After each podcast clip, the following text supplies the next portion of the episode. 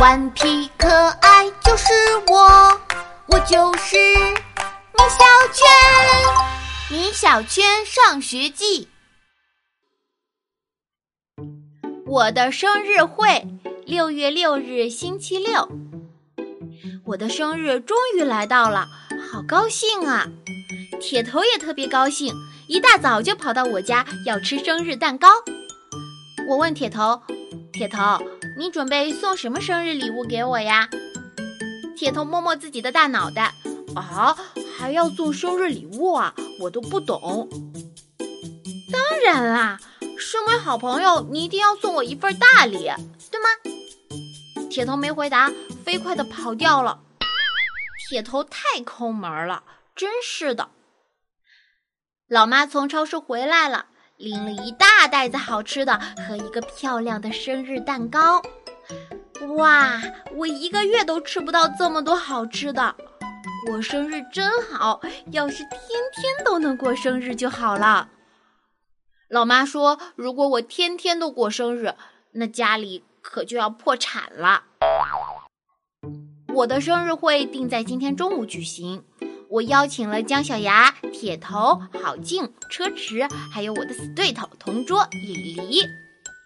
我本来是不想邀请李黎的，可是老妈坚持要我请，我也没办法。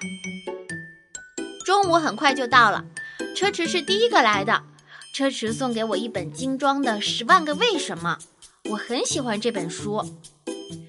接着是姜小牙。姜小牙非常够意思，他把自己最喜欢的一套漫画书送给了我。不一会儿，郝静和我的同桌李黎也来了，他们送给我一套水彩笔和一支小口琴。虽然我并不喜欢画画和音乐，但还是很感谢他们。我和我的伙伴们坐在饭桌前，准备大吃一顿，可是铁头却迟迟没有来。姜小牙说：“铁头怎么还没有来呢？”铁头肯定是不想送我生日礼物，不来了。我很难过的说：“铁头啊，我们是好朋友，即使你不送我礼物，我们也是好朋友啊。你干嘛不来参加我的生日会呢？”我们打开了生日蛋糕的盒子，这时铁头拿着一个大大的盒子出现了。我向大家宣布。米小圈生日午餐会现在开始，铁头第一个冲向了生日蛋糕，我要吃，我要吃！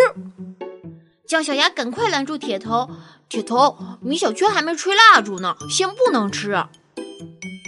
老妈帮我把蜡烛点着，我许下了一个个美好的心愿，同学们唱起了生日歌，我一口气吹灭了蜡烛。接下来，老妈帮我们切开了蛋糕，每人分了一份儿。铁头很快吃完了自己的那份儿，跑到我的面前。米小圈，你的蛋糕是不是吃不完呢？当然能吃完。嗯，好吧，给你一半。我看在铁头送我那么大一份礼物的份上，我又把盘子里的蛋糕分给了他一半。铁头吃完蛋糕，又把桌子上好吃的都吃光了。真不知道这是我的生日会还是铁头的。铁头吃光了所有食物，我们的生日午餐被迫提前结束了。好吧，看在铁头送给我大礼的份儿上，我原谅他一次。对了，铁头送我的礼物我还没来得及看呢。当我打开铁头的礼物盒子时，大家都笑了起来。呜呜呜！